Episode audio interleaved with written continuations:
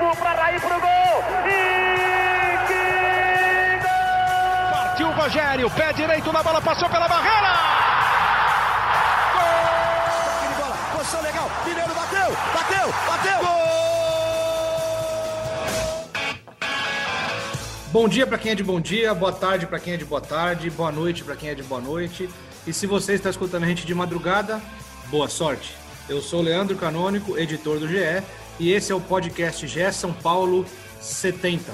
Num número cheio assim, a gente sempre gosta de fazer algo positivo, algo alegre, algo feliz para o torcedor São Paulino, como foi no podcast GE 50. A gente estava tentando trazer aqui uma vitória contra a LDU, como a gente falou no, no último episódio, mas a situação do São Paulo está cada vez mais complicada na Libertadores. E me fez lembrar uma coisa, quando eu era adolescente, eu lembro de ver nos vidros dos carros, eu lembro de ver no nos vidros das casas, aquele adesivo famoso com a frase do Milton Neves, esse grande comunicador, que dizia: torcer para o São Paulo é uma grande moleza.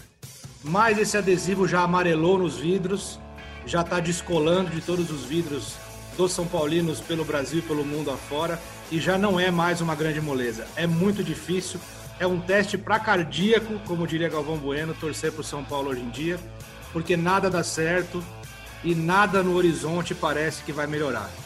Então, logo de cara, para começar esse podcast, temos vários convidados aqui hoje. Um deles vai participar por áudio, é o nosso comentarista Alexandre Losetti, comentarista dos canais Globo. E a gente fez uma pergunta para ele. Eu até sei, eu já sei, já tenho o spoiler de que ele se alongou um pouco no assunto mas a pergunta para ele foi: qual o problema tático do São Paulo do Fernando Diniz? Vamos ouvir. E aí, meus amigos do GE São Paulo, que saudade de vocês. É, olha, eu acho que os problemas táticos do São Paulo do Fernando Diniz são decorrentes de problemas muito maiores, muito mais graves. Por exemplo, um o elenco é fraco, né? Sem o Daniel Alves, é fraco. Quando ele está inteiro, é mediano. É um elenco que não tem reposição. Então você vai perdendo peças, né? Sem o Daniel Alves, que é o principal jogador, o Lisieiro machucado, o Pablo estava machucado até outro dia, o Luciano suspenso na Libertadores, o Juan Fran viaja. É, e, então você, não, você começa a não ter opção. Muitos jovens, alguns jogadores exercendo pela primeira vez ou pelas primeiras vezes a função na carreira, o Léo Léo na zaga, por exemplo. O Gabriel Sara, a gente ainda não sabe onde ele pode render melhor, mas ele está jogando bem, com a sequência que está ganhando do Diniz, vem sendo um dos destaques do time, na minha opinião.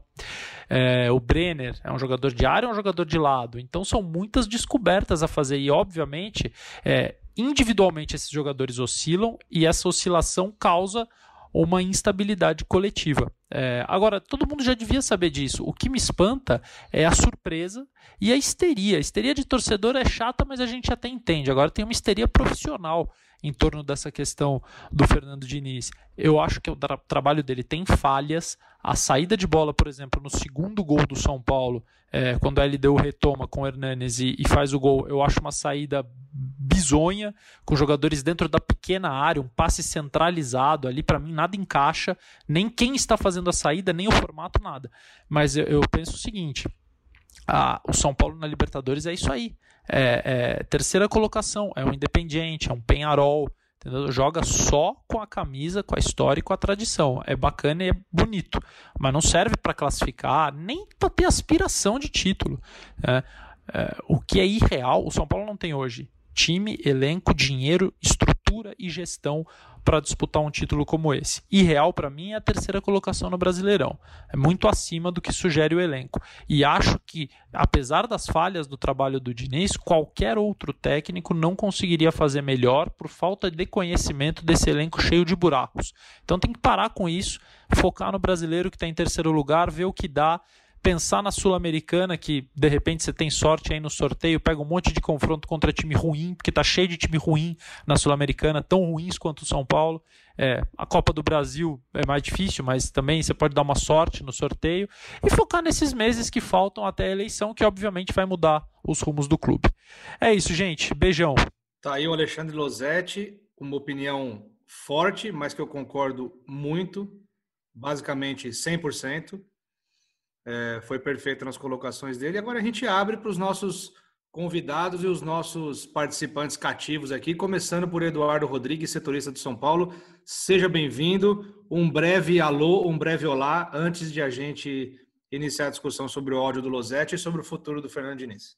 Fala, Leandroca. É um episódio 70, como você disse, que a gente gostaria de estar aqui dando notícias boas para a torcida, mas como já virou costume, a gente vem aqui geralmente comentar notícias ruins.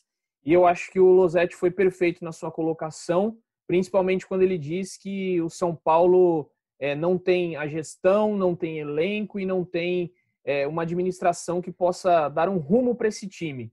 É, foi, enfim, eu assino embaixo tudo que o Lolo falou e vou deixar aí para os nossos convidados que você vai apresentar. Não vou é, atropelar você dessa vez, vou deixar você apresentar. Mas vamos comentar muito sobre o tricolor. Muito obrigado, Edu. E aí, indo direto para o nosso Felipe Ruiz, o nosso Praz, produtor e setorista do São Paulo nos canais Globo. Praz. Gra grande, Leandroca. E depois a gente discute o Diniz. Sempre uma satisfação estar aqui gravando esse podcast. O Edu não, não atrapalhou o roteiro, já, já é um milagre. Começamos muito bem. É, é, é, é, o tópico discordar de Losetti, não tem como. Falamos isso em alguns podcasts atrás. Ele mandou muito bem, uma análise precisa. Debateremos muito sobre o elenco do São Paulo, que considero que foi superestimado em determinado momento da temporada, Leandro Acá. Muito bom. E de Felipe para Felipe, mas o outro é o Brizola, repórter dos canais Globo, esse gigante da comunicação. É um prazer tê-lo aqui mais uma vez, Brizolinha. Prazer é, é sempre meu. Eu vou deixar só um, um dado em relação ao, ao, ao São Paulo. Em 2000 e na década de 2000, o São Paulo participou da Libertadores de 2004 a 2010. Foram sete participações seguidas. Nenhuma delas o São Paulo sequer sofreu na primeira fase. É só é estatístico, pode olhar lá. O São Paulo ganhou pelo menos três ou quatro jogos, classificava, chegava para fazer a sexta rodada tranquilaço. Nessa década, o São Paulo participou de quatro Libertadores: 2013, 15, de cinco Libertadores: 2013, 15, 16, 19 e 20. Em quatro, o São Paulo ou sofreu para passar na primeira fase, ou vai ser eliminado, ou nem passou como a pré-Libertadores. São Paulo só, na verdade, em 2016 e 2015 passou com alguma tranquilidade, foi aquela Libertadores que caiu no grupo da morte, o São Paulo, tinha o Corinthians e o São Lourenço, São Paulo e Corinthians se sobressaíram. Então isso mostra bem até é, em relação ao que o Losetti falou da queda do São Paulo internacionalmente, né? Um time que é estatístico. Nessa década ele não é um, ele é um, ele virou um time que não ameaça na Libertadores. Muito bom, Brizolinha. E aí nós vamos para outro convidado, que foi um pedido da internet toda. Ele tem o Twitter mais ácido da atualidade, entendeu? Ele comenta tudo, ele dá opinião para tudo, ele vai na ferida, ele é cirúrgico nos comentários. Marcelo Prado, nosso Guinho, seja bem-vindo, meu amorzinho, meu lindo, meu fofo. Oi, meus amores, que saudade que eu tava de vocês, tudo bem? Acho que é, é engraçado a gente falar podcast 70, querer falar coisas boas do São Paulo. A surpresa é quando a gente tem alguma coisa boa para falar do São Paulo, porque na grande maioria são só decepções, fiascos, e desculpa o termo, dessa zona que é o São Paulo dentro e fora de campo. Né? Tá aí. Esse é um, foi, ele foi sucinto como é no Twitter, né? Ali 140 caracteres e tá aí a opinião dele muito bem feita. Então vamos começar, Edu. Quais são as informações de bastidores sobre o futuro do Fernando Diniz. Eu, particularmente, já acho que não. Assim, eu não acho que ele é técnico para o São Paulo. Tenho dito isso aqui há alguns episódios já. Mas eu também acho que nesse momento, com a situação política que o São Paulo está, não tem muito o que fazer. Né? Eu acho que as oportunidades que o São Paulo teve de, de trocar técnico deixou passar. Agora já é tarde para isso. Né? O time entende, certo ou não, concorde ou não, entende mais ou menos a forma de ele jogar. Está em terceiro no Brasileirão e tem que tentar pelo menos chegar aí numa pré-Libertadores, numa fase de grupos, que eu acho que seria muito até para o que o elenco do São Paulo é hoje. Mas eu, com eleição aí batendo na porta, eu acho que não tem necessidade. Eu acho que o próximo presidente é que tem que pensar em trocar a partir do ano que vem ou depois do Brasileirão. Mas quais são as informações dos bastidores no clube? O que pensa a diretoria? O Leco, felizmente, recebeu alta da, da UTI, estava se tratando da Covid, agora está tá, continua internado, né, do, e está se recuperando. Então, assim, o futebol está nas mãos do Raí ali. Queria saber o que, que o, a diretoria pensa sobre o Fernando Diniz. Então, Leandroca, é, nesses últimos cinco anos de gestão do Leco, uma das coisas que a torcida e até mesmo conselheiros ali dentro é, reclamaram foi das trocas é, consequentes. Toda hora trocava de técnico no São Paulo. Foi um do, o Aguirre foi um dos grandes casos aí que a torcida ficou muito irritada. Desde que o Fernando Diniz foi contratado, a diretoria prometeu tempo para ele. E esse tempo vai completar um ano no dia 26, no próximo sábado agora, completa um ano. E sempre teve, sempre teve uma avaliação ali dentro do, do São Paulo de que o trabalho ele evoluía. A cada dia, a cada treinamento, o trabalho evoluía. E o Fernando Diniz trabalhava muito a parte técnica, a parte tática, e todo, todo mundo na diretoria passou a gostar do estilo do Fernando Diniz, porque via o trabalho surtindo efeito. E esse trabalho chegou a ser muito elogiado naqueles dois últimos jogos antes da pandemia, contra a LDU e contra o Santos. Os dois jogos, o São Paulo ganhou de 3 a 0 e depois de 2 a 1. Na volta da pandemia, o time não desempenhou o que se esperava. Então, até hoje, é lembrado que o São Paulo pode atingir o nível que atingiu ali na, contra a LDU, então a diretoria dá todo o respaldo para o Fernando Diniz continuar trabalhando e encontrar o seu melhor estilo de jogo.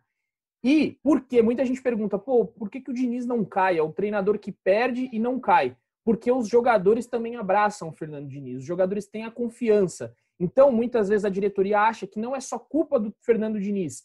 Há também uma, um problema ali entre os jogadores de não conseguir desempenhar o que ele pede. E aí, até por isso, a gente viu aí o Alexandre Pato rescindiu o contrato porque não estava dando é, o que se esperava, o Everton foi negociado porque não estava feliz no elenco, o Anderson Martins saiu. E depois da derrota de ontem, continua esse discurso de acreditar no Fernando Diniz, que esse time ele pode ainda evoluir. O Hernanes até falou na, na entrevista coletiva de que o, o time está evoluindo. Eu, sinceramente, não consigo ver muito essa evolução. A evolução do São Paulo é 30 minutos. 30 minutos tem uma evolução dentro do jogo e depois desmorona, não tem mais evolução. É, então eles continuam nessa linha de que o Fernando Diniz ainda pode dar algo a esse time. Não vai ter mudança, pelo menos até o jogo contra o Internacional, que é nesse sábado, no Beira Rio, não terá mudança. Sábado, 19 horas. Às 19 horas, então a Jogo importantíssimo, não... né, Edu? Jogo importantíssimo. Sem dúvida nenhuma. Lembrando que o São Paulo tem um jogo a menos ainda, que é o jogo da primeira rodada que foi adiado contra o Goiás. Então, assim, se dá uma sorte, porque hoje a gente tem que falar em sorte, né?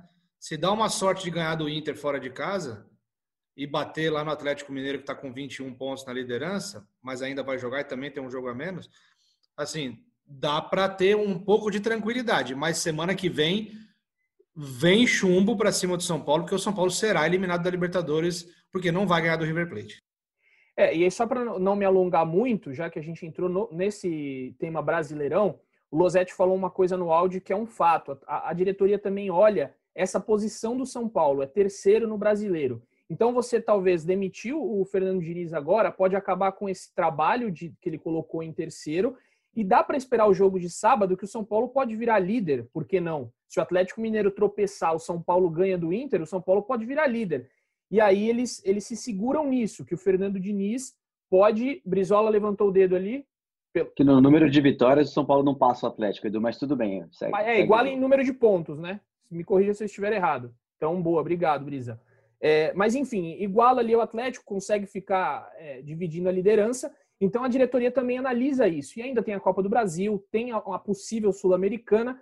Vamos ver, eu acredito que depois do River, talvez uma derrota na Argentina, vai ser muito difícil segurar o Diniz pela pressão que a torcida vai colocar, que já está colocando. Enfim, mas nesse momento a informação de bastidores é que o, o, o presidente Leco vai continuar com o Fernando Diniz. E só um, um adendo aqui, né? O São Paulo, a, a, bagunça ali é tão grande que nesse período que o Leco estava na UTI é, barra hospital, na, na, no quarto do hospital, o vice-presidente Roberto Natel é quem deveria assumir o cargo. Só que ele é rachado com o presidente e nem isso o São Paulo tem. Ou seja, o vice-presidente do São Paulo não assume o clube, quem responde, a gente não sabe o, quem responde ao clube. Ao clube. Odu, mas eu acho que agora, agora ele está em campanha, né? Não, mas ele, ele continuaria. É?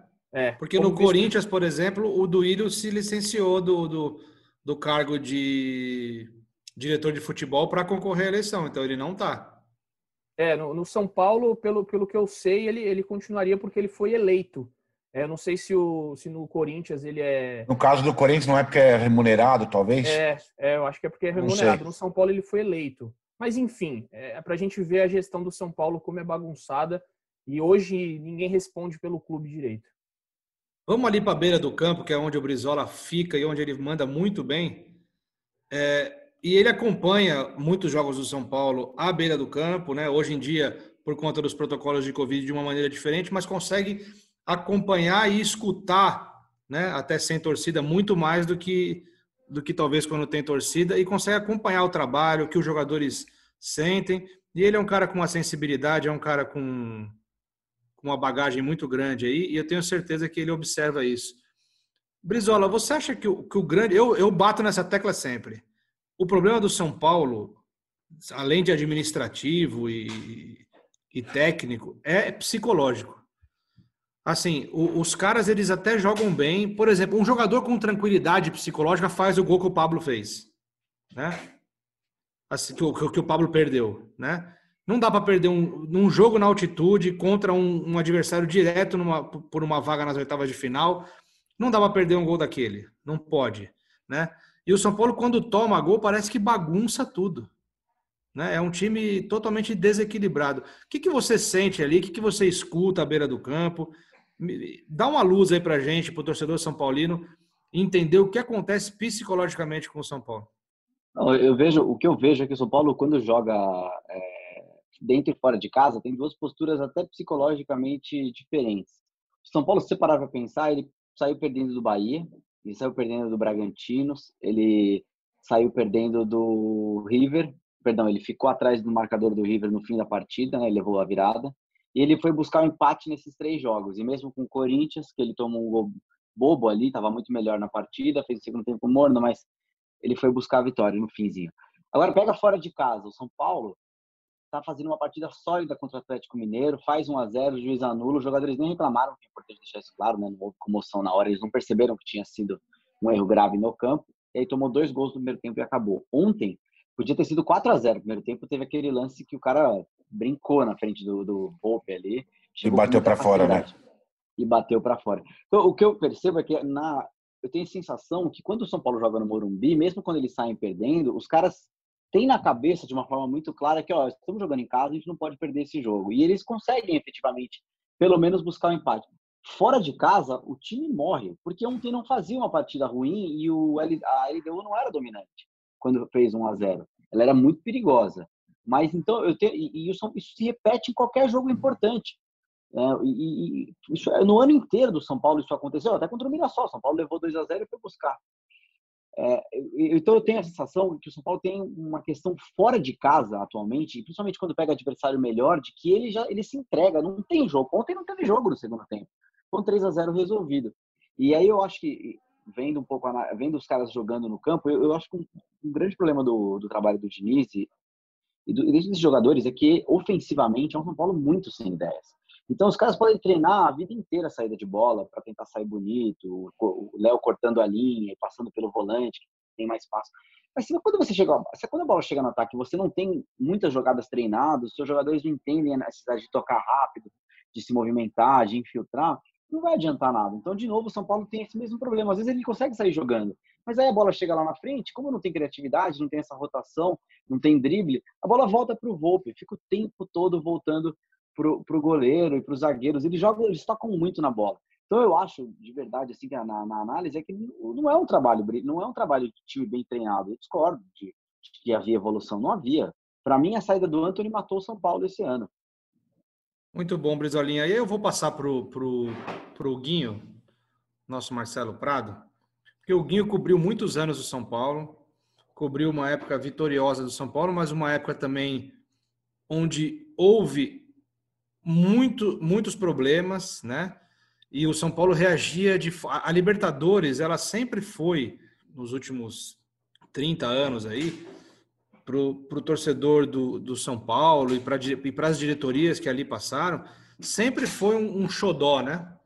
Uma, aquela competição que o time trata como a, o principal objetivo, né? Tanto que o, o, Brasileirão, muitas vezes eu até critico isso em conversa com amigos e tudo, porque o Brasileirão, essa história das vagas na Libertadores vinda, vinda pelo Brasileirão, virou uma muleta para trabalhos ruins, né?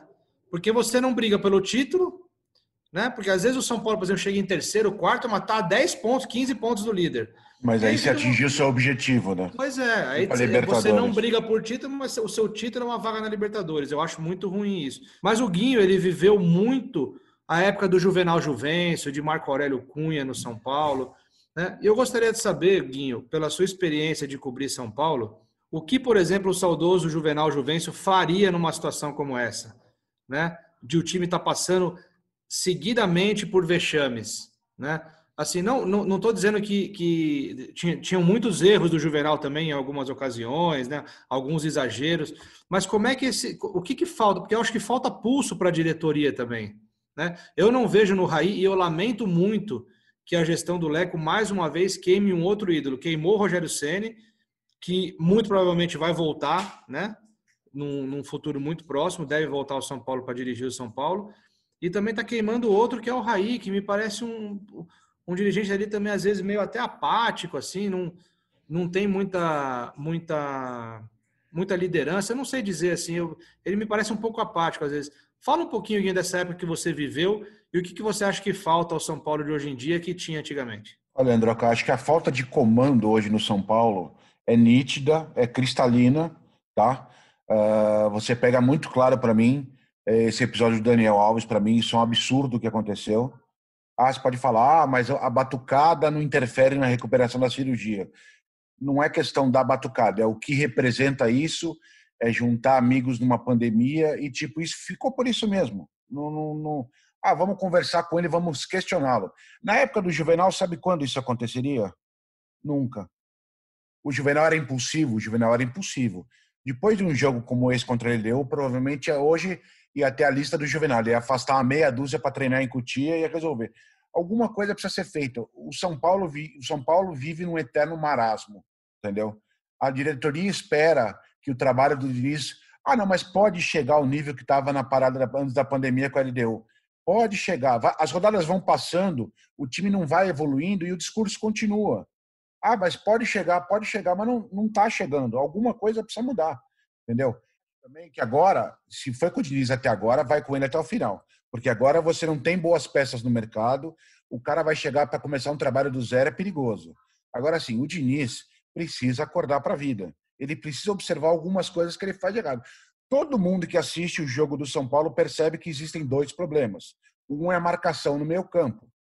Tietchan não é primeiro volante, não faz a recomposição defensiva. Reinaldo tem seríssimas dificuldades para marcar. Ah, não vou dizer todos, mas assim, 80% dos gols que o São Paulo sofre sai nas costas do Ronaldo, na cobertura dele. Pô, não dá para perceber isso? Eu, eu, fico me perguntando o que, que o Luan fez de tão errado para não entrar nesse time. Eu não consigo entender. A presença do Luan no meio-campo, acho que o terceiro gol da LDU, os caras fizeram troca de passe dentro da área. É inacreditável.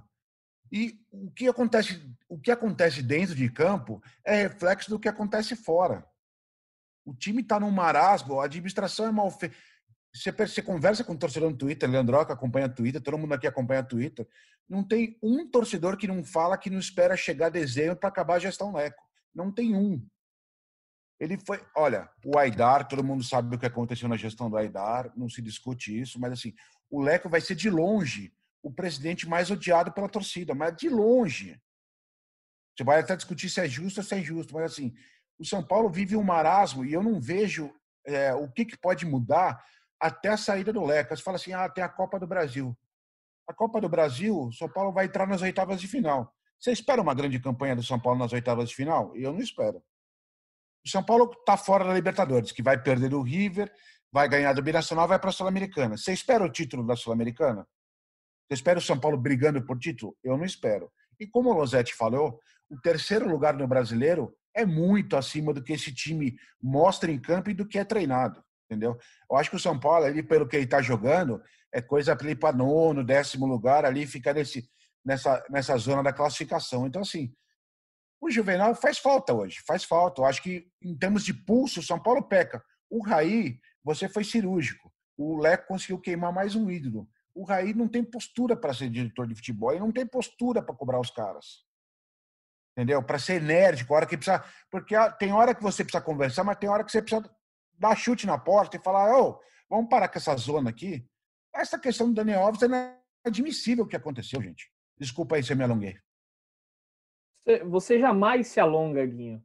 É, colocar você aqui na, na nossa conversa. Você esteve lá no aeroporto hoje, você não esteve? O que, que você viu? O São Paulo chegou de Quito, teve protesto lá no aeroporto? Grande Edu. Eu, eu não estive, eu conversei muito com a Gabi, a Gabriela Ribeiro, que já participou aqui do nosso podcast. Ela foi ao aeroporto logo cedo. É, São Paulo desembarcou nove da manhã no aeroporto de Guarulhos, sem protesto algum, sem torcedor. É, até estava conversando com ela, a gente, a gente falando sobre.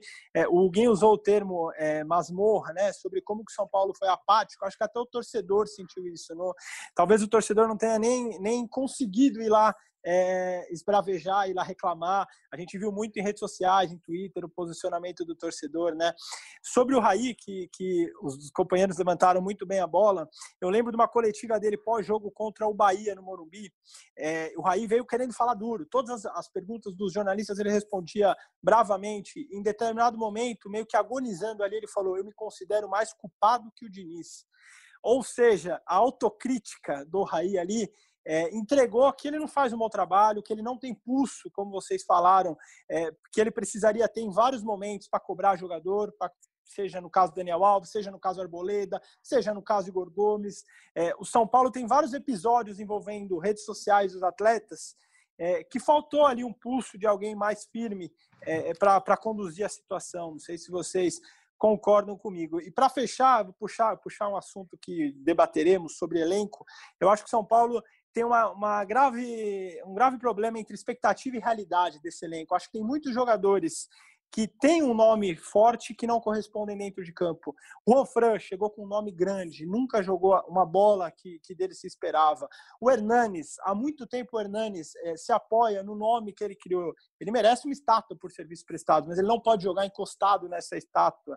É, o São Paulo perdeu jogadores que, querendo ou não, é, tinham uma utilidade, Pato, Everton. Utilidade, eu digo no sentido de falar que o elenco era bom. Quando você falava que o elenco era bom, você usava esses, esses nomes como, como exemplo. São Paulo hoje é um time que tem vários garotos, que são apostas ainda. Eu concordo com o Losetti no áudio. Sara, para mim, talvez esteja virando a maior realidade dos garotos e tem que dar o crédito para o Diniz nesse daí. Era muito contestado pela torcida. Mas são vários garotos, várias apostas com poucas certezas no elenco do São Paulo ali. Daqui a pouquinho a gente vai entrar nesse tema, para a gente vai colocar aqui a lista toda do elenco e aí a gente vai falar quem agrega valor, quem é craque. Mas antes disso, vamos falar aqui da, da tabela do São Paulo na, na Libertadores, no grupo D. E aí eu quero que vocês comentem o que vocês acham que vai acontecer no jogo contra o River e o Binacional. Podem dar o palpite aí. Vitória com resultado, hein? Vitória, derrota com resultado. Vamos lá, ó. Em primeira, a LDU tem nove pontos, o River tem sete e o saldo de gols 11. O São Paulo em terceiro com quatro pontos, saldo de gol zero. E o Binacional com três pontos. Para o São Paulo se classificar, hoje a gente até colocou no GE uma matéria explicando ponto a ponto. Se você não viu, entre lá e veja, porque tem o nosso simulador também. Você pode simular os resultados, colocando o resultadinho ali do lado, para ver quantos pontos o São Paulo chega. E a situação é muito difícil. Para se classificar, o São Paulo vai precisar do seguinte: vencer o River na Argentina no próximo dia 30. É obrigatório vencer o River, não tem outra possibilidade. E depois vencer o Binacional no Morumbi no dia 20 de outubro. E vai ter que contar com o tropeço do River diante da LDU na Argentina. Vale lembrar que o River não está jogando no Monumental, está é, tá jogando no, no estádio de Independente, e em caso de vitória do River, caso o River vença a LDU, o São Paulo vai precisar tirar uma diferença de 11 gols de saldo. Ou seja, vai ter que ganhar do River e tirar uma diferença de 11 gols de saldo. Queria começar pelo Brizola para saber aí. Mais fácil é completar o percurso da São Silvestre de Costas. o Guinho é maravilhoso. Essa é, a, essa é a famosa tuitada do Guinho. Você que não conhece Marcelo Prado no Twitter, com certeza ele falaria isso num tweet. É maravilhoso o Twitter do, do Guinho pós-jogo. Mas começar pelo Brizola. Guinho, melhor que o Guinho abra, então. Melhor que depois desse comentário dele. então vai, Guinho. Pode seria então, vamos... de costas a maratona com resultado. Não dava para ter um acordo diplomático e não ter o jogo contra o River, cara? Eu acho que a torcida São Paulina iria gostar dessa ideia. Mais aí, fácil, cara. Economiza na viagem, foca no brasileiro e tal. E, cara, na boa, vai perder do River. E assim, aí o cúmulo do absurdo é não ganhar do Binacional e perder a vaga na Sul-Americana, né? Aí, aí realmente desiste de tudo, né? Um, um, amigo meu hoje me mandou a seguinte mensagem. Ele falou: a gente vai perder do River e vou além. Vamos perder do Binacional e vamos ficar sem a vaga da Sul-Americana. Aí eu falei, cara, vou até falar o nome dele aqui, Arthur. Arthur Leone, um abraço para você. E ele disse, é, aí eu falei, cara, aí é ir muito além. O time do Binacional é muito ruim então... e, só joga na, e só joga na altitude. É horroroso. E aí ele, como um, São Paulino, é, aqui, o São Paulino mesmo, falou, cara, a gente perdeu por um catado de WhatsApp do Mirassol, então eu não duvido de nada. Aí é, com essa eu passo pro Brizola. Tem seu fundamento, Raul, seu amigo. É, é, o seu amigo tem bons argumentos, apesar de eu discordar de de que o Binacional jogue na altitude, não joga nem na altitude. O São Paulo conseguiu perder como perdeu de um catado. É, ó, eu, eu, acho o seguinte: o São Paulo, obviamente, não, não vence. Eu, eu vou, não vou ficar em cima do muro. O São Paulo efetivamente vai perder do River. Acho que até tem uma chance de empatar, porque o grupo está resolvido ali. O River não precisa muito dessa vitória. O São Paulo vai ganhar, óbvio, do Binacional, o jogo vai ter, vai ter nenhuma importância, né? Porque o Binacional tem um saldo tão ridículo que mesmo o São Paulo vai jogar por um empate contra o Binacional. Agora, o que eu acho, para oferecer algum otimismo para o São Paulino, de verdade, para o São Paulo, por mais dolorido que seja, o choque de realidade na primeira fase da Libertadores ele é real, porque o São Paulo não ia ganhar essa Libertadores, ele não ia oferecer trabalho nenhum nas oitavas de final. Se der Sim, é verdade. um time ruim, o São Paulo vai se livrar logo desse torneio. E acho que o São Paulo, é, de todos os torneios que ele tem pela frente, Copa do Brasil é, e, e, Brasileiro, a, a Sul-Americana vai, ser, vai acabar sendo um bom negócio, porque a Sul-Americana é de um nível tão baixo, tão baixo, que o São Paulo tem uma possibilidade de avançar. São, é um torneio curto, talvez com oito jogos o São Paulo possa ser campeão. Para quem precisa sair da fila, depois que passar a eliminação, depois que o time conseguir alguma estabilidade, porque vai, São Paulo vai sangrar muito ainda, né? O Eduardo, você falou que o, ele não vai ser demitido agora, né, o, o, Diniz, só que ele vai ter Inter fora e River fora na sequência. Então não adianta a diretoria falar que hoje não demite. Tem que ser uma afirmação é, de longo prazo. Ó, esse mês não demite até o fim da gestão do Leco, porque ele vai tomar porrada no fim de semana, provavelmente vai tomar no, no meio da semana que vem.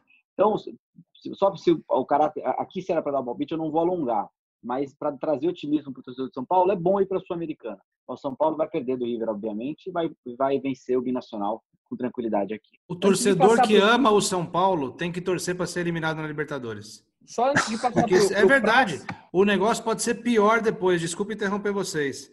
Imagina. Eu acho que o torcedor que ama o São Paulo é melhor que o São Paulo saia da Libertadores, dispute a Sul-Americana como o Brizola falou, pode ser um bom negócio, porque se continuar na Libertadores, vai ser pior, porque vai se desgastar absurdamente para continuar, porque não tem condições de continuar, vai se atrapalhar no brasileiro, e aí vai ser eliminado de tudo e nem consegue vaga pelo brasileiro para o ano que vem. Eu concordo com você, Landroca, mas triste Posso... momento do São Paulo que tem que escolher uma competição menor, né? Você falou de outras épocas, o Brizola trouxe dados muito bons no começo. Triste momento do São Paulo. Fala, Edu. Não, só para falar uma, uma. O Brizola falou ali, né, que o São Paulo hoje não vai demitir, mas tinha que, que dar uma segurança, talvez falar o que, que vai acontecer nos próximos capítulos. Mas a gente vê isso no, nessa falta de gestão que a gente falou. Qual foi a última vez que o Leco apareceu para falar qualquer coisa é, nesses cinco anos de São Paulo? É no, a apresentação é um, é um do Daniel Alves, não foi? É, a última vez, a contratação que foi uma coisa boa. Nas coisas há mais de um ano. Na, há mais de um ano. Nessa, nessa derrota de ontem, obviamente a gente não tem que exigir do Leco falar nada porque ele está no hospital. Jamais ele deveria falar, tem que se cuidar mesmo e, e, se Deus quiser vai ficar tudo bem com o Leco, porque a Covid é muito triste. É, e ele tem que se recuperar, uma pronta recuperação para o Leco. Mas nas outras eliminações contra o Mirassol, é, em derrotas acachapantes que o São Paulo teve, o, o presidente não aparece. Então não dá é uma... para esperar isso dessa diretoria do São Paulo de que vai falar, ó, oh, nós vamos bancar o, Le... o, o, Diniz por isso, isso e isso. E quando o, o Raí aparece para falar, é um pronunciamento que ele alinha com a assessoria de imprensa ali e fala. Então é difícil, a gente não pode nem às vezes fazer pergunta. Nós temos N motivos para criticar André Sanches, mas toda vez que o Corinthians é eliminado, ele é o primeiro a aparecer para dar entrevista. Se é, se ele força a barra, se ele inventa, fica falando um monte de asneira, mas ele tá lá para falar. Exatamente. Isso é uma coisa Total. que o Leco deveria aparecer. E o Leco é omisso nisso, né? Perfeito. Desde o começo da ah, desde o começo da gestão dele, né? Vai lá você, agora que falta você dar o seu veredito. Me, me corrijam se eu estiver errado, amigos. Acho que o São Paulo não, não fica matematicamente eliminado com um empate na Argentina ainda, né? Porque fica três pontos do River, a LDU vai ganhar do Binacional, evidentemente. Então, o São Paulo poderia tirar esses três pontos ainda, goleando o Binacional em casa e o River perdendo da LDU em casa também na última rodada. Não vai acontecer. Mas, matematicamente, o empate ainda não, não eliminaria o São Paulo da, da Libertadores. Teria que Essa ser é mais- 11 a 0. Nessa é mais fácil eu ir de joelho no percurso da São O Guinha, o Guinha é um gênio. Prepara o joelho aí, o Guinha. Não, sem chance Porra, velho. É, é só, é só para explicar que matematicamente não- ainda não seria eliminado. São Paulo vai perder do River Plate lá, como poderia ter perdido aqui já. O River jogou melhor no segundo tempo e vai ganhar do Binacional. É, concordo com a análise de que a Sul-Americana é um campeonato melhor. Só para fechar, uma coisa que tem me incomodado nas entrevistas do Diniz é ele tá fora do tom. Contra o River Plate, me veio à cabeça isso agora que eu, que eu falei que o River foi melhor que o São Paulo no segundo tempo. Ele falou que não mudou porque o time estava jogando bem. O São É Paulo estava muito isso, né? mal. É, o São Paulo estava muito mal, né, Guinho, no segundo tempo. O River dominou a partida, virou, poderia ter feito três. E aí, É o negócio, é a dificuldade de enxergar o jogo, ele não enxerga o jogo. Total. As últimas entrevistas dele estão tão bem preocupantes. E a de ontem, muito além da análise do 2 a 1 isso realmente foi tirado de contexto. Claro, mas quando ele dúvida. fala. Mas isso foi tirado de contexto. Mas quando ele fala que viu mais pontos positivos do que negativos, de novo ele está fora de contexto. São Paulo perdeu, São Paulo tá- tá- foi eliminado da competição. Não fez um bom primeiro tempo, tirando aqueles 15, 20 minutos iniciais. O São Paulo depois foi dominado pela LDU, poderia ter virado quatro, como o Brizola falou. Então, assim, de novo foi fora de contexto. Foi uma atuação ruim Uma do São Paulo. surra. É uma surra. É que isso tem que ficar E só claro. não é que tomou goleada é uma. Foi uma E só não tomou uma goleada maior porque ele deu no segundo tempo, visivelmente diminuiu o ritmo. E assim, né, gente? A facilidade, a gente fala isso sempre aqui. Sabe, o torcedor deve estar até cansado de ouvir a gente falar isso aqui. A facilidade que os adversários têm de fazer gol no São Paulo. É impressionante. É, assim, quem marca? É, um negócio assim que é assustador. Assim, o- o- o- na, na terça-feira agora, contra a LDU, eu comecei a ver o jogo e a minha companheira estava trabalhando na, na, na mesa, eu na frente dela, no computador dela, eu no meu e eu acompanhando o jogo ali. E vendo, e vendo o jogo, e vendo o jogo. Aí eu falei assim, vai, vai ser gol da LDU. Aí ela falou, mas já saiu o gol? Eu falei, não, tá no meio campo ainda, mas vai ser gol da LDU. E foi gol da LDU. Ela falou, mas como você sabe? Eu falei, porque eu tô, porque eu tô acostumado a ver os jogos do São Paulo, né? E assim, você sabe, você percebe quando vai ser gol, porque o time é muito frágil, é muito fácil fazer. Ou, ó, na terça-feira, se você pegar o Twitter, a hora que sai o gol da LDU, se você digitar assim na busca lá, é muito fácil fazer gol no São Paulo. Acho que uns 100 torcedores tweetaram isso aí. Porque é muito fácil fazer gol no São Paulo. É impressionante. Só um dado a complementar a sua informação: o São Paulo sofreu pelo sétimo jogo seguido gol. É, ou seja, isso não acontecia desde 2017 com o Dorival Júnior, quando o São Paulo passou 10 jogos levando gol seguidamente.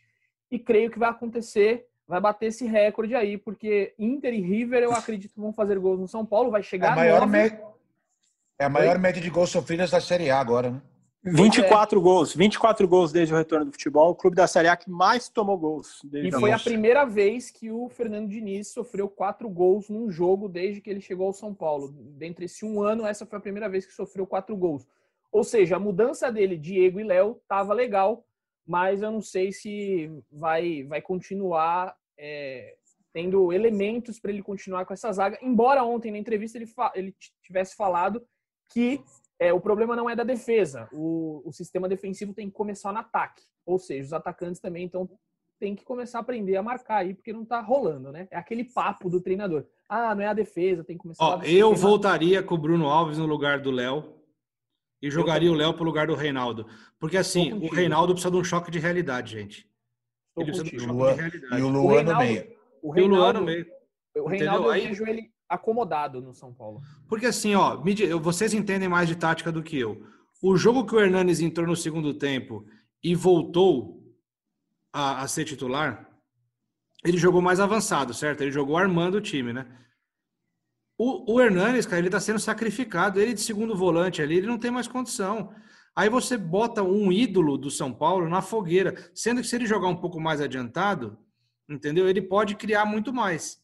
Eu, pelo menos é a minha opinião, né? O que eu, o que eu vejo. E, e para isso você precisa ter um, um, volante igual o Guinho falou, que é o Luan. Se o Luan jogar, dá mais consistência para o time. O Tietchan vira essa função que o Hernanes está fazendo e de repente o Hernanes mais na frente. Porque assim, o Sari, o Igor Gomes são promissores, podem vingar, tudo, mas não vão. Até agora mostraram que não vão decidir nada para São Paulo. E o São Paulo, né, Androca, tem um, tem um fator dos laterais. Igor Gomes e Reinaldo não são marcadores, nunca foram. Então, se, se você joga com dois laterais que apoiam muito, você precisa de um volante. A gente debateu muito no podcast aqui da não utilização do Luan, pelo menos em momentos de jogos, em alguns, em determinados pontos ali, jogos específicos. É, acho que o Diniz tem esse problema. Ele, ele é muito fechado com algumas ideias, como de ter volantes que só joguem, e aí o time dele não flui, não flui, não marca. Concorda, Guinho? Vocês falaram aí que o Reinaldo precisa de um choque de realidade. É, o Reinaldo, se eu não me engano, vocês me corrijam, ele está está perto de completar 250 jogos pelo São Paulo. Isso diz muito do momento atual do São Paulo.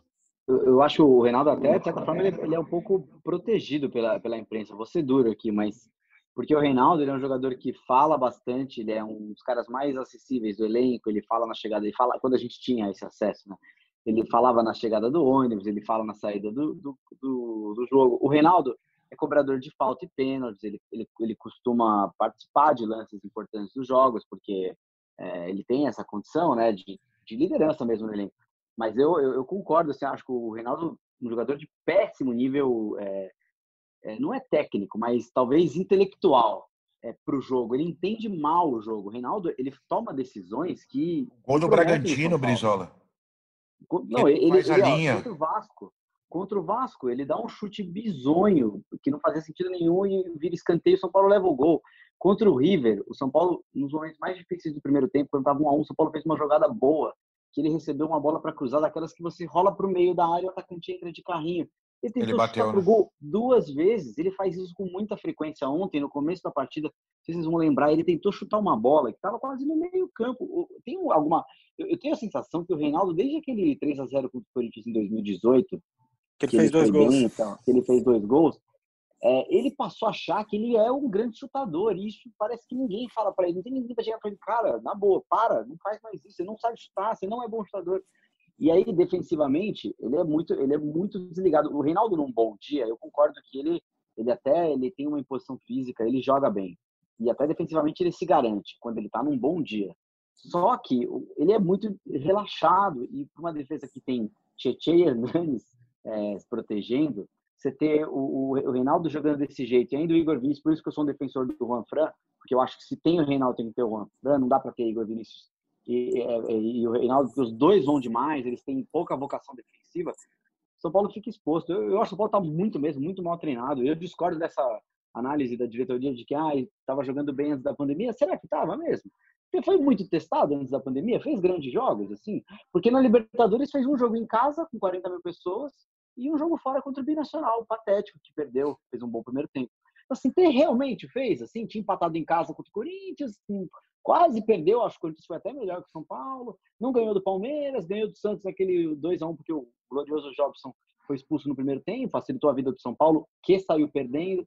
Então, assim, tava indo, essa muleta de que o São Paulo tava indo bem antes do primeiro turno, assim, eu discordo muito. Assim, o São Paulo fez uma boa partida contra a Ponte, talvez contra o Santos, contra a LDU Agora, estar indo bem, hum, discordo.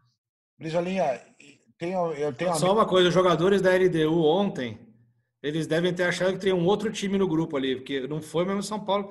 Os caras falam, que aquele São Paulo ganhando a gente é esse aqui? Que isso? Aí os caras até com vergonha, falam, não, vamos parar de fazer gol aqui agora. O terceiro gol, o terceiro gol, é sério, parece aquele jogo quando você aluga aquelas quadras society com os amigos, Aí o pessoal grita lá e fala assim: a feijoada tá pronta, o churrasco ficou pronto, aí a galera já tá meio que no fim.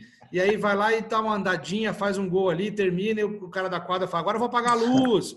Entendeu? É isso aí, cara. O lance do, do Zunino é simbólico, que ele, ele dá aquele toquinho displicente na bola ali. O São Paulo parecia entregue, ele deu rondava a área do São Paulo ali como bem queria, né? E se usasse o Reinaldo na segunda linha, gente? É, então, muita gente defende isso, né? o Léo na primeira na lateral e o Reinaldo no lugar do Vitor Bueno, do inoperante Vitor Bueno. O Aguirre fez isso muito tempo, né? O Aguirre, o Aguirre quando ele comandava o São Paulo, o Reinaldo era, era o jogador contra o Corinthians, por exemplo, esse jogo que você citou, Brisa. O Reinaldo jogou na segunda linha, ele fez os dois gols e jogou na segunda linha.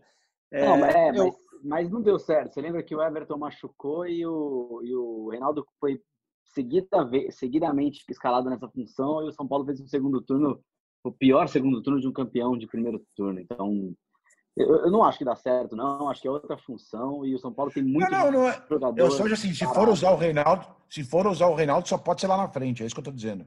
Não dá para ah, usar vai, o. Tudo bem. É isso que eu tô falando, entendeu? É, o Reinaldo é líder, é o líder de assistências na Libertadores do São Paulo, né? Ele chega bem é, na linha de fundo. Inclusive, ontem ele chegou ali na linha de fundo, cruzando para o Pablo, e o Pablo errou um gol que, se faz 1 a 0 ali, podia ser história diferente. O Pablo errou um gol feito, não tem como você errar. Ele ficou com medo de cabecear a bola, vocês vão lembrar, foi o primeiro lance de perigo de São Paulo que eu achei bizarro. Não tem como ele perder aquele gol. Um centroavante. O Pablo, o Pablo tem nove milhões. finalizações, nove erradas na Libertadores. Então, é complicado. Um jogador que você pagou 26 milhões, é, ele tem que botar a bola para dentro. Não dá para perder um gol daquele e o jogo poderia ser totalmente diferente. Ontem o Pablo não ganhou um duelo, um duelo sequer. Achei o replay inconclusivo desse. Aliás, achei uma ausência de replays também, assim, horrível. Foi difícil de analisar qualquer coisa. Inclusive, no primeiro tempo, o, não, eu falo isso porque o as pessoas têm que, né, o nosso ouvinte tem que cobrar a qualidade também, porque é ruim para quem assiste o jogo. O São Paulo no primeiro gol, muito São Paulino cobrou falta do Igor Gomes quando e a bola, o São Paulo levou o gol no contra-ataque. Vocês viram o replay desse lance? Eu não vi. E a discussão sobre se foi ou não falta? Também não teve. Nem, se, nem sequer teve o replay na transmissão, é, né? Algo bem então, ruim. É péssimo isso, muito ruim mesmo. Acho que eh, também, não sei, eu tô falando isso até não para passar pano pro Pablo, mas na hora parecia uma cabeçada fácil, mas eu não sei aonde estava de repente a bola não foi tão na cabeça dele, enfim, porque quando tem vários replays a gente consegue analisar isso. Bom, chegou aquele momento tão esperado. O nosso Leandro Canônico aqui, ele sugeriu antes da gente começar o nosso podcast fazer a avaliação do elenco do São Paulo. Então eu vou, vai ser bem, bem breve assim, eu vou falar o nome do jogador e vocês vão falar se é craque, joga muito, é, agrega é, o... valor ou compõe elenco. O que eu ia falar até na questão do goleiro, Edu, é a gente avaliar o Volpe, né? É, porque o os aqui. outros não adianta, porque eles não. Sim. Mas avaliar o Volpe, né? Boa, vamos fazer sentido aqui, ó. Primeiro Guinho, Brizola e Praz, pode ser? Fechado? Vamos lá. Thiago Volpe. Thiago Volpe não está no melhor da sua fase. Tem cometido algumas falhas, como aquela falha ridícula no jogo contra o Santos. Mas tem crédito, já salvou o São Paulo diversas vezes. Eu acho que cogitar troca agora não, não, é, não, é, não é o correto. Brisa? Eu sigo o Marcelo também. Acho que está no período instável, mas é, tem crédito, tem liderança, tem postura. Acho que é um bom jogador e deve ser mantido. Acompanha, acompanha os relatores. Acho que o São Paulo deveria ter investido mesmo o dinheiro nele. Demorou tanto tempo para encontrar alguém é, na posição, não vive a melhor da sua fase. Ontem acho que não falhou em nenhum dos quatro gols da LDU e, e é um dos líderes desse elenco, então acho que tem que ser mantido. Na lateral direita, Igor Vinícius e Juan Fran. Você tá me excluindo do debate, cara? Ah, desculpa, você tá. Foi mal, cara. Nossa! Aí, então. Gostei. Pô, cara, obrigado, viu, cara? Fala o cara aí, sugere, você... o cara sugere e é cortado, hein, Nandrão? Não, vou, vou, vou defender o Edu aqui agora. Aqui é o seguinte, pessoal, para vocês entenderem. É a gente vai fazendo mil coisas ao mesmo tempo. Eu estou aqui, mas eu estou, por exemplo, agora não tem nada a ver com o podcast de São Paulo, mas acabou de chegar uma notícia de que o Casares está fazendo exame médico para assinar com o Corinthians. Eu estou tendo que aqui editar a nota, subir. Então eu pedi para o Edu ir tocando enquanto eu fazia isso, mas eu estou quase acabando já, mas eu vou dar esse pitaco aqui do Thiago Volpe. Eu acho que ele tem crédito, como o Guinho falou. Eu acho que ele tem sido muito prejudicado pelo esquema de jogo do Fernando Diniz, porque ele tem que toda hora estar tá com a bola, isso gera um desgaste nele e gera um desgaste também psicológico, porque é, um, é viver perigosamente ali. Entendeu? Muito bem observado. Eu acho, eu acho que é, o futebol, um domínio ali. O futebol moderno se joga assim, mas se joga assim onde, onde o, futebol, o futebol moderno também ele é chamado de moderno, onde tem jogador bom pra caramba, né? Que aí é fácil falar que o futebol é moderno, onde tem jogador bom pra caramba e que faz isso. Mas assim. Diego, você viu o Diego Alves passando apuro no passado com o Flamengo, tocando bola lá atrás? É, jamais. É. Era moderníssimo o futebol do Jesus é. não tinha nada disso. Futebol moderno é aquele que você faz mais gol que o adversário. Esse é o futebol moderno para mim. Mas é isso, ó, é o podcast que a gente fala que é dinâmico. Eu, eu tava despreparado aqui, tive que começar a assumir o programa. Enfim, vamos que vamos. E já vou para a lateral direita, Igor Vinícius e Juan Fran. É craque, joga muito, agrega valor ou compõe elenco? Guinho. Igor Vinícius agrega valor, Juan Fran não vale o que custa. Eu gosto disso. Eu gosto é disso. É isso Criou, criou uma nova categoria pro Juan Fran, gostei. Com todo respeito, gente, se o. Juan Fran chamasse João Francisco, ele já tinha sido enxotado pela torcida do São Paulo. Com toda Mas como, é certeza. Juan, mas como é Juan Fran, é espanhol, fala línguas, tem mentalidade, ah, para com essa frescura, rapaz. Vira série, vira Vamos- série da vamos São lá. Paulo TV. Maravilhoso. Vamos lá, Brisa. Não, eu discordo do Guinho. Ah, Os dois agregam valor, são jogadores diferentes. O Rafael é, é mais defensivo, é inteligente taticamente. É desvalorizado porque está sendo obrigado a jogar de um jeito também que não tem muito. Essa é uma troca de posições que às vezes não justificam, o atacante da frente não tá lá, enfim. Eu, eu acho que agrega valor. Os dois, inclusive. Ah, não, ele agrega-. Ele agrega valor, ele só não acha que vale o que, o que pagam para ele, é só isso. Sim. É, Mas aí, aí é uma outro, aí é análise outro questionamento. mais difícil de fazer, o Gui. Praça. Tô Você vale tô- mais do que você recebe sem saber seu salário, Gui. Tô com o Brizola, acho que os dois agregam, agregam valor também, acho que são diferentes, características é, que podem mudar um jogo ali. Acho que nessa função, São Paulo tem dois jogadores interessantes até. Canas. Eu acho que eu concordo com quem diz que eles agregam valor. Acho que são jogadores ok, mas eles são pouco para um São Paulo que quer ser campeão e voltar aos tempos de glória. Um São Paulo que teve Cicinho, que teve Cafu, precisa de muito mais na lateral do que o Juan Fran e Igor Vinícius, embora eles agreguem valor. Na la- lateral esquerda tem o Léo e o Reinaldo, embora o Léo esteja jogando como zagueiro. Vocês preferem o Léo como zagueiro, na lateral, agregam valor? Como é que vocês avaliam? Guinho? O Léo prefere na lateral esquerda no lugar do Reinaldo para melhorar a marcação e eu votaria com o Bruno Alves na zaga. O Reinaldo é isso que a gente falou. Eu acho que o fato de ele estar perto dos 250 jogos pelo São Paulo reflete o que é o São Paulo atualmente. Acho que é um jogador de, de fraco nível técnico, que não, não sabe ler o jogo dentro de campo e que seguidas vezes deixa o time na mão dentro de campo. Quando ele vai, sobe, perde a bola e, e não tem cobertura e também não se preocupa em voltar. Eu acho que o Léo deve- deveria ser titular para ontem. Brisa? Ah, eu- tô com o Gui em relação ao Léo ser titular. Não, não sei se o Reinaldo precisaria ser titular, não. É, acho que o Reinaldo tá precisando levar um banco para até para ter um choque de realidade, uma conversa ali de seriedade, de entender o que está acontecendo. É, então, o- o- os dois agregam valor, mas acho que o momento do Reinaldo é muito ruim, precisa ir para o banco, e o Léo merece continuar sendo titular. Acho que até ele pode continuar como zagueiro, mas se por acaso ele volte, que ele volte a ser titular para o Reinaldo. é- Eu prefiro ele como lateral, para dar um banco no Reinaldo, do que ele como zagueiro para manter o Reinaldo no time. Prazeira. Também acho que, que é o momento do Léo de ter uma, uma sequência como lateral, tentar mudar ali. Acho que o Reinaldo ele se acomodou muito tempo como titular de São Paulo. Diz um pouco sobre a nova fase de São Paulo, de aceitar um jogador medíocre, medíocre no sentido de ser mediano mesmo, é, há tanto tempo como titular da equipe e uma das referências ali. E não citamos um ponto importante, o lado psicológico. O Reinaldo toma cartão besta todo jogo, quer, Todo quer, dar jogo. uma de, va- quer dar uma de valentão, quer ir lá arrumar briga, confusão. Então, acho que realmente chegou o momento do Reinaldo dar uma sentada e uma esperada. Canas. Com a palavra. Eu concordo com o que o Brisa falou. Acho que, que o Reinaldo é importante tomar um choque de realidade, como a gente já tinha comentado um pouco antes. E o Léo merece uma vaga na lateral. Eu acho que para a zaga o Diego se mostrou muito melhor. Acho que o Diego devia continuar como titular, mas o Léo voltar para a lateral até para jogar o, o Reinaldo para o banco. E uma coisa que eu vou sugerir ao Léo: volte com o Léo Pelé, Léo. Volte com o Léo Pelé, não tem problema. Ninguém vai te cobrar achando que você é o Pelé. Léo Pelé, Léo Pelé é mais carismático, entendeu? O narrador gosta, o repórter gosta, o torcedor gosta, entendeu? É bacana. Não, não, não, não perde isso, não. Eu vou, vamos no, no pique aqui, é, para falar da zaga rapidamente. Vocês o que acham da Arboleda, Bruno Alves, Diego e Léo? Quem vocês colocariam de zaga titular e o que vocês pensam de cada um deles? Guinho. Diego, muito bom. É um cara que vai ter muito bom, vai ter muito futuro.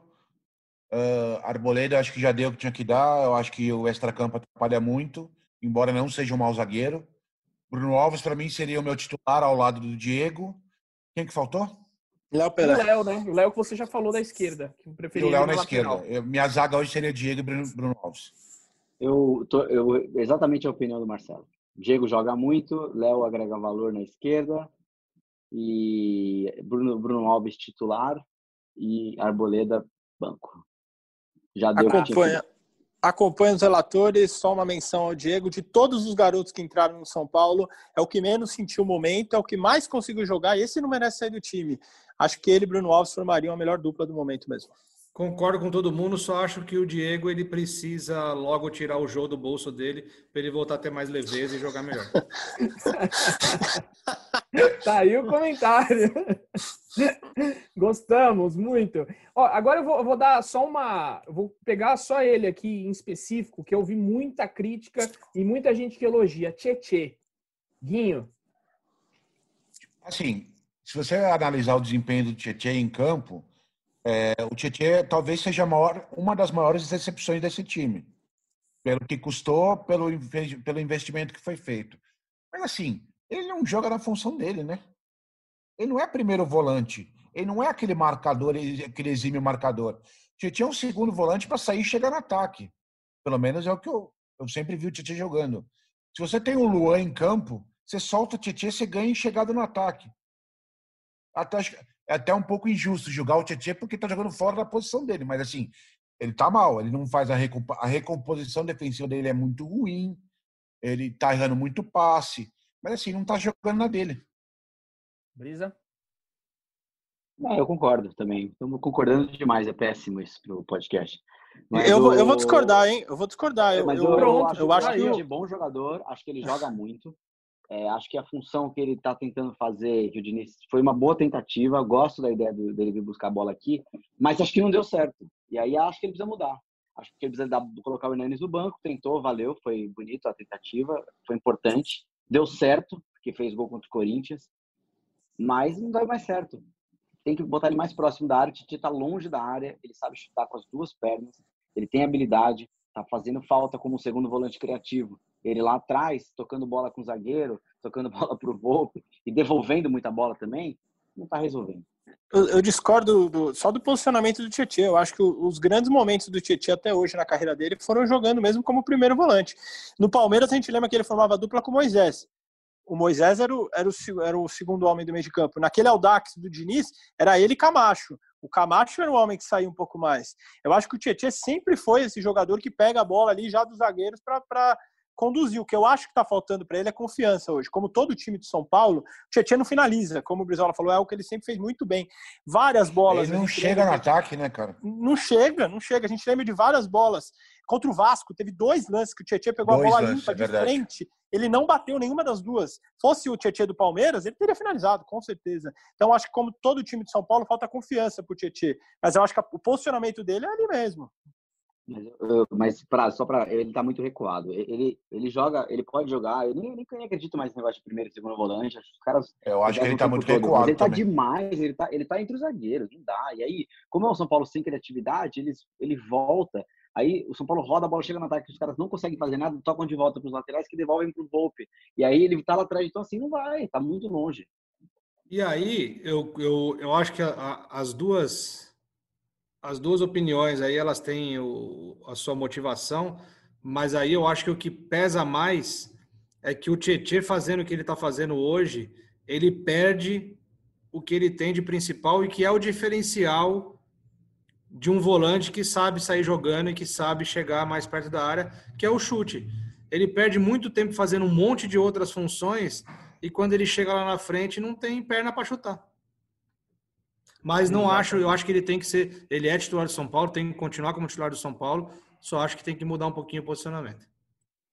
Vou emendar três agora aqui de uma vez. Hernanes, Igor Gomes, Gabriel Sara. Guinho. Hernanes, muito irregular. Eu acho que o prazo definiu muito bem. Eu acho que ele está jogando muito pelo nome que ele tinha, pelo que ele fez no passado e Acho que foi bem contra o Corinthians, mas acho que ele não tem mais condição de jogar 90 minutos, então acho que eu usaria ele como arma para o segundo tempo, quando precisa valorizar, valorizar a posse de bola ou tal. Gabriel Sara, uh, de todos os moleques, é o mais preparado. Uh, não pode ser jogado a responsabilidade de resolver, porque não é. Vamos com calma. Mas é um moleque que ontem teve personalidade, deu dois chutes perigosos ontem no jogo contra a LDU. Acho que é, esse é o tipo de jogador que não sai mais do time. Quem é o terceiro? Igor Gomes. Igor Gomes. Igor Gomes é uma coisa engraçada, né? A questão de dois meses, a gente é, xingava a diretoria ou reclamava com a diretoria que não podia vender o Igor Gomes de maneira nenhuma, que se vendesse o Igor Gomes era coisa de 30, 40 milhões, que não podia, é impensável viver sem o Igor Gomes. E depois da, depois da pandemia, ele não jogou mais. Claro que também teve um pouco alterado seu posicionamento, né? Ele não jogou como joga, como jogava antes. Mal, mal. Inclusive ontem deu uma bola na fogueira por Hernandes no lance do segundo gol, né? Eu acho que tá, tá, foi um dos que mais caiu de produção. É, eu, eu relação ao, ao começar pelo Hernandes, banco para ser usado no segundo tempo é, tentou, eu defendia que tinha que dar essa oportunidade, acho que ele recebeu uma sequência de jogos e realmente não vai ser o de 2017 mesmo, tem que ir para o banco. Sara, acho cedo, acho que ele demorou muito para engrenar, ele fez uns 7, 8 jogos aí como titular e ele começou a jogar melhor agora contra o Santos e contra o... Ele foi bem mesmo ontem, achei firme, Acho que assim, esse tipo de ascensão do Sara é tipo a do Liseiro, de, pode ser igual a do Liseiro de 2018, que a gente falava, nossa, que jogador, hein? e aí hoje nós estamos em 2020 e você nem lembra que o Liseiro possa ser uma opção para melhorar o time. Então, assim, é, é, muito jovem, muito instável, de repente ele vai estar igual o Igor Gomes estava antes da pandemia. Mas acho que o Sara pelo menos está mostrando alguma coisa. Então, está mostrando uma personalidade que pode, quem sabe, ele consiga manter. E o Igor Gomes, esse eu acho que foi muito prejudicado por duas coisas. É, a, o Daniel flutua muito, acaba ocupando uma posição dele, e o tanto que o Daniel flutua é inversamente proporcional ao que os caras que estão lá na frente é, ficam parados. Então, assim, o Vitor Bueno não tem mobilidade. O Pato, quando estava, não tinha muita mobilidade. O próprio Pablo, ele se, ele se mexe, mas o, o Pablo tem uma posição que tem muita marcação. Então, o Igor Gomes, eu não tenho a sensação de que a, a, ausência de dinâmica do meio-campo de São Paulo, com muitos jogadores sem mobilidade, Hernanes, o próprio o Sara até que se movimenta, mas se pegar Hernanes, Vitor Bueno, é, Pablo, isso está atrapalhando o Igor Gomes, porque é a região, ele joga na região mais difícil do campo, onde você tem mais marcação, e se não tem muita dinâmica, ele, tem, ele pega a bola muito pressionado e, pode fazer pouca coisa. Mas acho que ele caiu demais. É um bom jogador, mas essa fase é preocupante. Para ele, talvez ele não seja mesmo aquilo que estávamos imaginando. Vamos lá por partes. É, Hernanes, acho que realmente os companheiros mataram essa daí, é, é, banco mesmo. Mostrou que não consegue mais ter aquele ritmo que ele tinha. Sara, acho que depois do Diego é o, o jovem que, que aparenta sentir menos o momento do São Paulo, e olha que é um momento muito complicado. Então, acho que apesar de realmente ser cedo, é, o que, é aquele que não pode sair do time. Acho que tiver que escolher entre ele ou o Igor Gomes, acho que ele tem que ficar, é, até por ter mostrado mais nesses últimos momentos o Igor Gomes teve São Paulino que disse o seguinte: pode vender o Anthony, o bom tá ficando, o Igor Gomes está ficando. Muito São Paulino falou isso. É, eu sempre discordei, sempre achei o Anthony diferenciado na questão técnica do um contra um, algo que faz muita diferença no futebol que a gente vive hoje tão burocrático. É, o Igor Gomes, eu acho, e também não concordo muito com essa visão do Brisa de que ah, o posicionamento atrapalha, tá jogando fora de posição. Eu acho que ele caiu tecnicamente. Acho que o Igor Gomes ele hoje tem erros técnicos de passe, de posicionamento que ele não tinha. É até estranho falar isso, mas eu acho que o Igor hoje só agrega valor no São Paulo. É, eu acho que o Hernanes, concordo com vocês que ele tem que ser banco. Defendi que o Hernanes voltasse ao time como titular depois daquele jogo que ele entrou e deu uma diferenciada no time, mas eu acho que ele tem sido prejudicado pela maneira como ele tem sido escalado, né? E também pela falta de experiência de Igor Gomes e Sara que também acabam sobrecarregando o Hernanes e aí aumenta, como o Gabriel Sara e o Igor Gomes não vão tão bem como se espera, acaba se esperando mais de quem tá ali também, que é do lado. É o Hernanes, um cara talentoso, um cara que é ídolo e acaba até tendo uma cobrança exagerada em cima dele. Ele não tá numa, numa fase boa nesse, nessa terceira passagem pelo São Paulo, mas eu acho ele ótimo para um segundo tempo, ainda mais com as cinco alterações. Eu acho que é um jogador importantíssimo para o elenco e até para puxar outros para cima, até pela dedicação que ele tem em treino e identificação com o clube. Mas o Igor Gomes e o Sara ainda têm que batalhar muito para serem considerados jogadores para resolver o problema do São Paulo. Vou deixar o Daniel Alves por último, e aí eu já quero aqui emendar Pablo, Vitor Bueno, Brenner e Paulinho Boia para a gente fechar o ataque, depois só falar do Daniel Alves para a gente encerrar. Guinho. Pablo, a maior decepção disparado. É um jogador que custou o que custou, não pode fazer, não pode fazer um número tão reduzido de gols.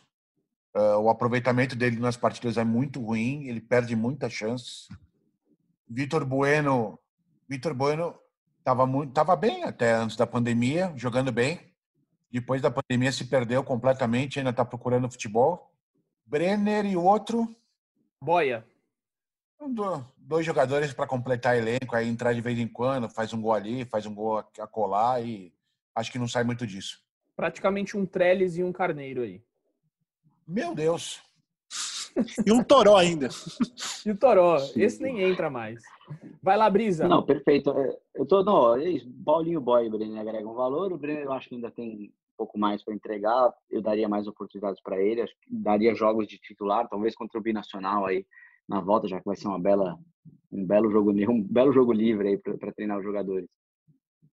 O, em relação ao, ao, ao Vitor Bueno, tem, tem capacidade, de, agrega valor também, não acho que joga muito. Acho que ele sabe jogar muito, mas ele tem uma postura que me desagrada muito, muito lento em campo, às vezes some demais, acho que é pouco.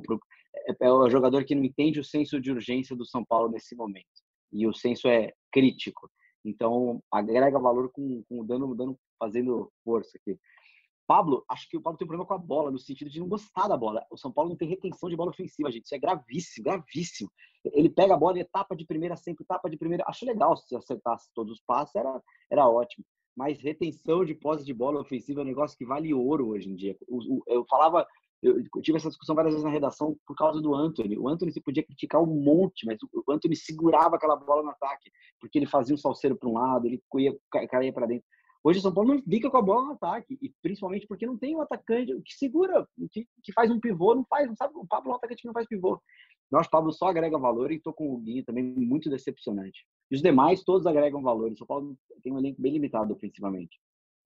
Brizola veio forte, hein? Senso de urgência do momento do São Paulo, perfeito. E não gostar da bola, belíssima expressão. Acho que São Paulo tem muitos jogadores hoje que não gostam da deixa bola. Eu te, deixa, eu só te, deixa eu só te interromper para te explicar o senso de urgência. O Eduardo Rodrigues fez uma, uma crônica muito bem acessada quando o São Paulo empatou com o River Plate sobre a falta de espírito de Libertadores.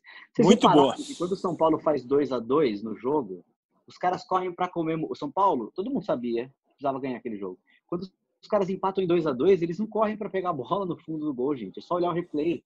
Isso é falta de senso de urgência. Aquele resultado tava matando, matava o São Paulo. Total. Você foi preciso, Brisa. Senso de urgência é um termo muito, muito oportuno mesmo, porque pouquíssimos jogadores desse elenco têm noção disso, sentem isso na pele. É, não vou me alongar nessa, não.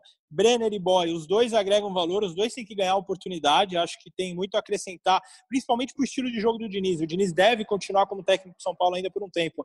Então, assim, ele tem que apostar em jogadores que, que promovam o, jogo, o estilo de jogo dele. O Vitor Bueno não é esse jogador.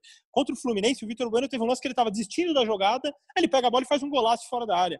Mas ele é um jogador que às vezes é lento, larga a jogada, ele não, não agrega o estilo do Diniz. Então, assim, acho que os dois jovens têm que ser mais utilizados do que o, o Vitor Bueno. Quanto ao Pablo, é isso, investimento muito alto para um retorno apenas ok do Pablo. É o artilheiro do time na temporada, fez sete gols, mas assim, ainda abaixo do que se, do que se espera dele. Acho que ele também apenas agrega valor.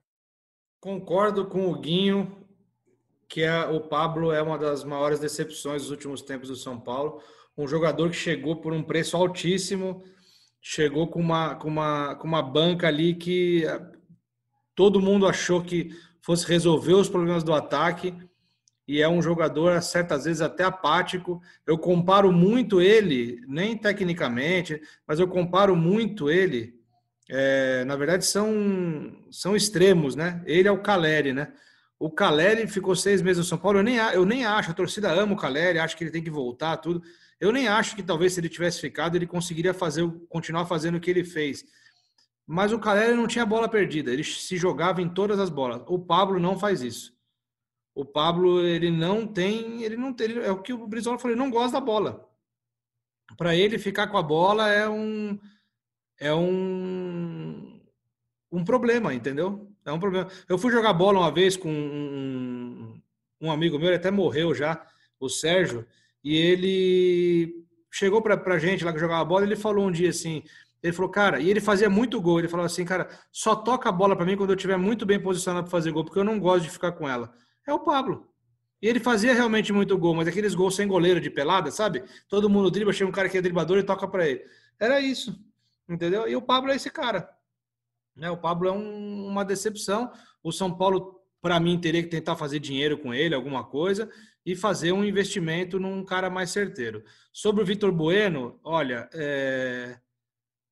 dá até sono falar dele, porque ele é um sono em campo, assim, é um, um jogador que, infelizmente, assim, ele, ele tem muita técnica, ele é bom tecnicamente, mas a, a apatia dele assim é assustadora, assim, é um jogador que é um jogador que não sorri, né?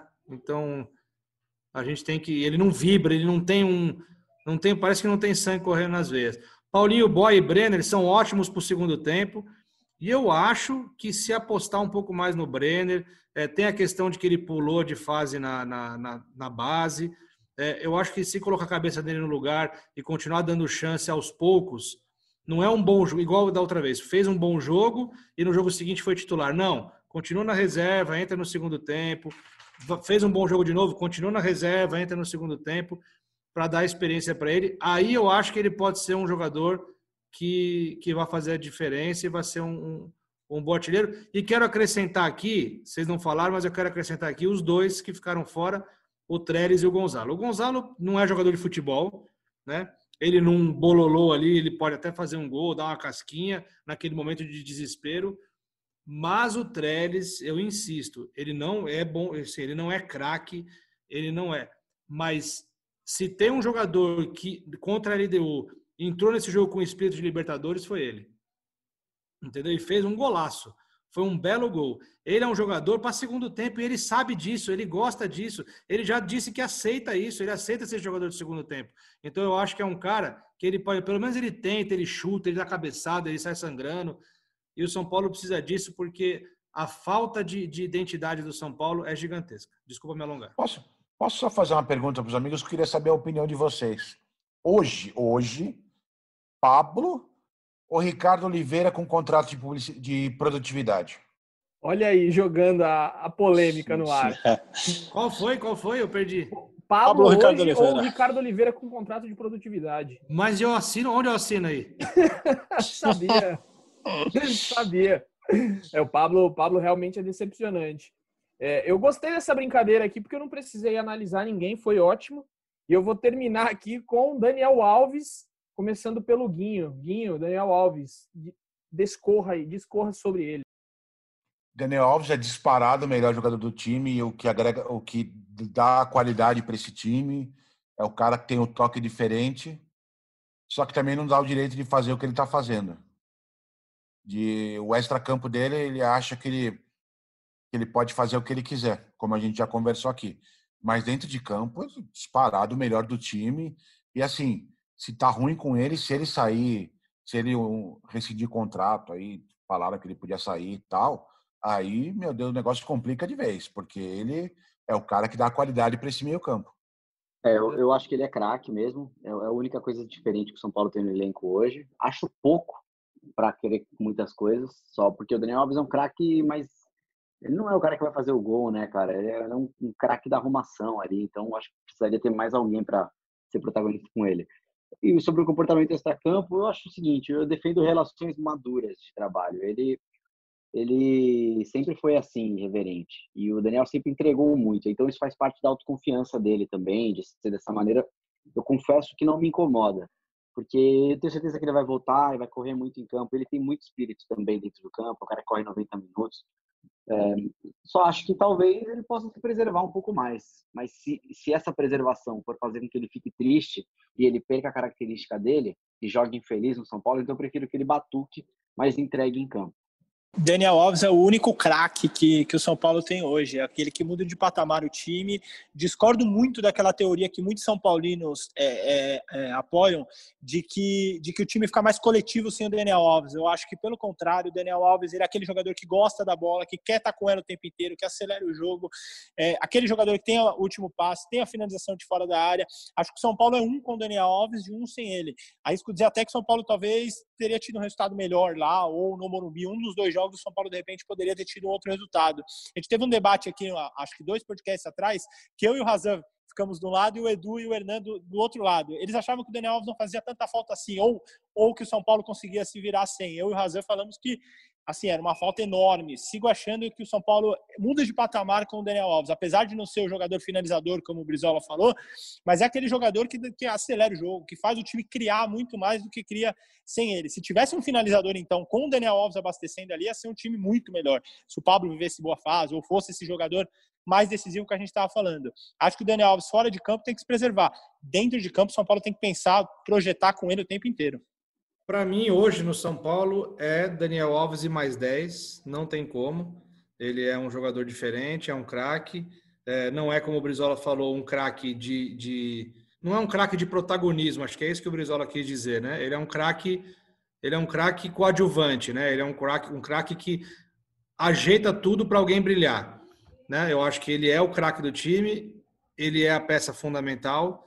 É, mas eu discordo, eu entendo o lado da irreverência dele, entendo que isso faz parte da personalidade dele, mas ao mesmo tempo, ele, tão inteligente que é, né, em termos futebolísticos, ele também tinha que ser inteligente de saber e entender o momento que vive o time de coração dele, né?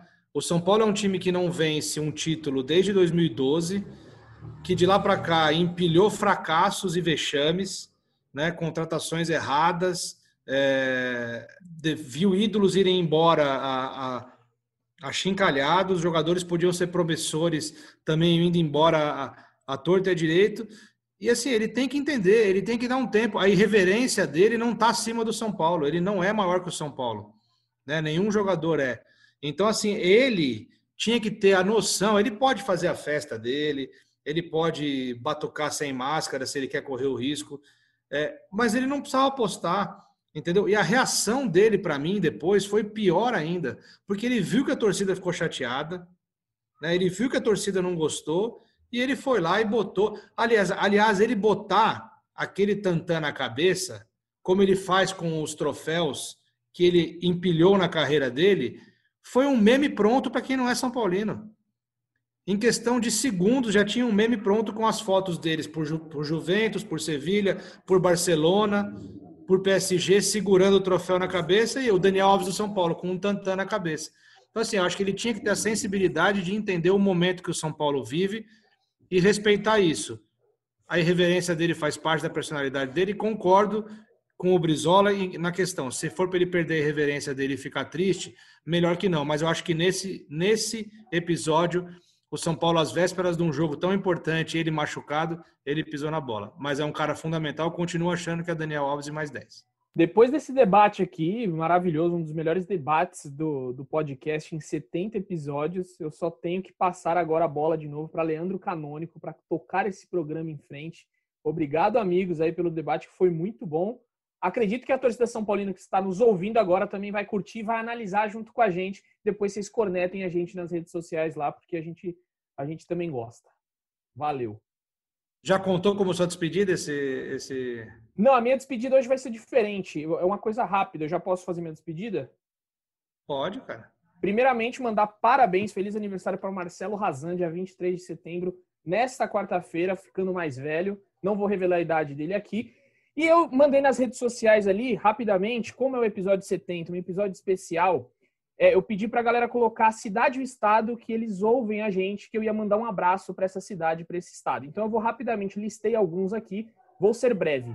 Abraço então para Campinas, São Paulo, Maceió, Alagoas, Sumaré, São Paulo, Poá, São Paulo, Curitiba, Paraná, Mirassol, São Paulo, Brasília, Distrito Federal, Cotia, minha cidade, Macaúbas, Bahia, Jundiaí, São Paulo, Caeira, São Paulo, Jaú, de Carlos Ferrari, em São Paulo, Caruaru, Pernambuco, Serra, Espírito Santo, Itapipoca, Ceará, Cianorte, Paraná, Andradas, Minas Gerais, Paulínia, São Paulo, Florianópolis, Santa Catarina, Itapsirica, Minas Gerais, Rio de Janeiro, capital, Muriaé, Minas Gerais, Campo Grande, Mato Grosso do Sul e Mamboré, Paraná, que o nosso amigo pediu para mandar um abraço para o vô dele, seu Gustavo, que também era jornalista.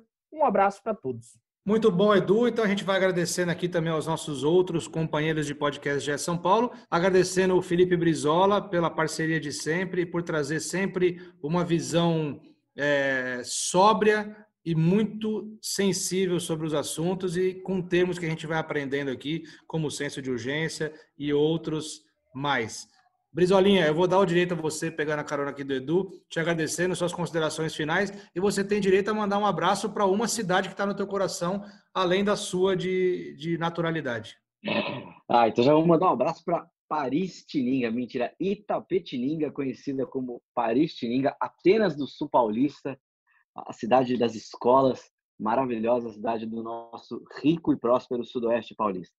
É, minha última, última pensada que eu deixo é comportamento do Diniz na beira do campo passa ou não passa do limite na cobrança é grosso, não diria grosso, mas tem uma coisa de enfrentamento com os jogadores ali. Essa discussão fica para o próximo, pode, ficar para o próximo podcast, mas eu deixo aqui, eu ficar dizendo que acho que há um claro descontrole emocional ali de quem, nos momentos mais importantes, deveria olhar para os jogadores e falar: calma, a gente treinou, a gente sabe o que fazer, nós vamos virar esse jogo.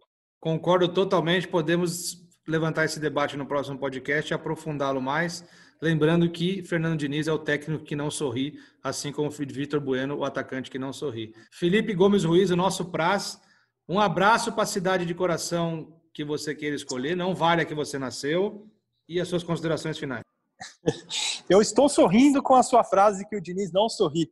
Acho importante a ponderação do, do, do Brizola. A gente lembra de uma, de uma discussão forte dele com o Luciano, né? Inclusive xingando o Luciano no, no pênalti que ele cometeu contra o, o Bragantino. É, escolhendo minha cidade, Landroca, é Salvador. A, a, cidade com o clima mais gostoso do Brasil. Sorria, você está na Bahia. Passei a Copa de 2014 lá um mês inteiro. Nunca fui tão feliz na minha vida. É disparado a melhor cidade deste país. Aquele abraço, sempre uma satisfação. Aproveitando também, mandando um abraço para Ivete Sangalo, né, lá de Salvador, ela que não escuta o podcast de São Paulo, mas a gente manda aqui um abraço para ela. E vamos direto para o Marcelo Prado, nosso guinho. eu, eu, tinha que rir dessa. Eu, eu fiz questão de jogar o microfone para rir. Fenomenal. Não escuta, mas um abraço. Não, porque ela não é torcedora do São Paulo, acredito que ela não escute, né? Guinho, suas considerações finais e um abraço para a cidade que você tem no coração. Eu vou mandar um abraço para minha querida Itanhaém, cidade que eu vou que eu vou desde, desde que era pequeno e adoro essa cidade. Uma consideração final aqui, eu estou olhando os clubes que já estão garantidos na Sul-Americana. É, tem que pensar no futuro, né? Temos aqui Vélez Sarsfield, temos Independiente, temos Atlético Nacional. Mas também temos aqui ó, o Fênix do Uruguai, o Plaza Colônia, União La Calera e o Esportivo Luquenho. Aí fica aquela pergunta para fechar: quem será o novo Mirassol? Um abraço, gente. Muito bom, Guinho, muito bom, Brizola, Du, Praz, obrigado pela parceria. Eu vou aqui deixar um abraço para Manaus, no Amazonas, que foi a cidade que concebeu a minha companheira de vida e que está aqui no coração, a cidade onde eu fiz muitos amigos e onde eu tenho uma família hoje. Muito bom, um abraço para Manaus lá, que todo mundo lá esteja se recuperando bem e se protegendo da Covid com máscaras e álcool em gel. E esse foi o que? Foi o podcast GE São Paulo 70, um podcast que tem em sua totalidade de minutos e segundos dedicados a Marcelo Razan, o aniversariante do dia 23 de setembro. Um abraço, Razan, que você seja muito feliz, porque você é um cara de bom coração e merece. E a gente vai ficando por aqui, lembrando que a pandemia continua, que é preciso usar máscara, é preciso manter o distanciamento social e usar álcool em gel, porque as coisas estão melhorando aos pouquinhos a conta gotas, mas ainda é muito séria a situação do Brasil e a gente tem que ficar atento a isso. Então, para escutar os podcasts da Globo, é ge.globo/podcasts e também você pode escolher o seu agregador de podcasts preferido. E eu queria mandar também aqui um abraço caloroso e simpático ao Leonardo Bianchi, que voltou hoje finalmente a participar aqui nos bastidores, editando o nosso podcast GE São Paulo, junto do Rafael Bianco, o nosso foguetinho. Muito obrigado a todos. A gente fica por aqui com o GE São Paulo 70. Um beijo no coração e um abraço na alma de cada um de vocês.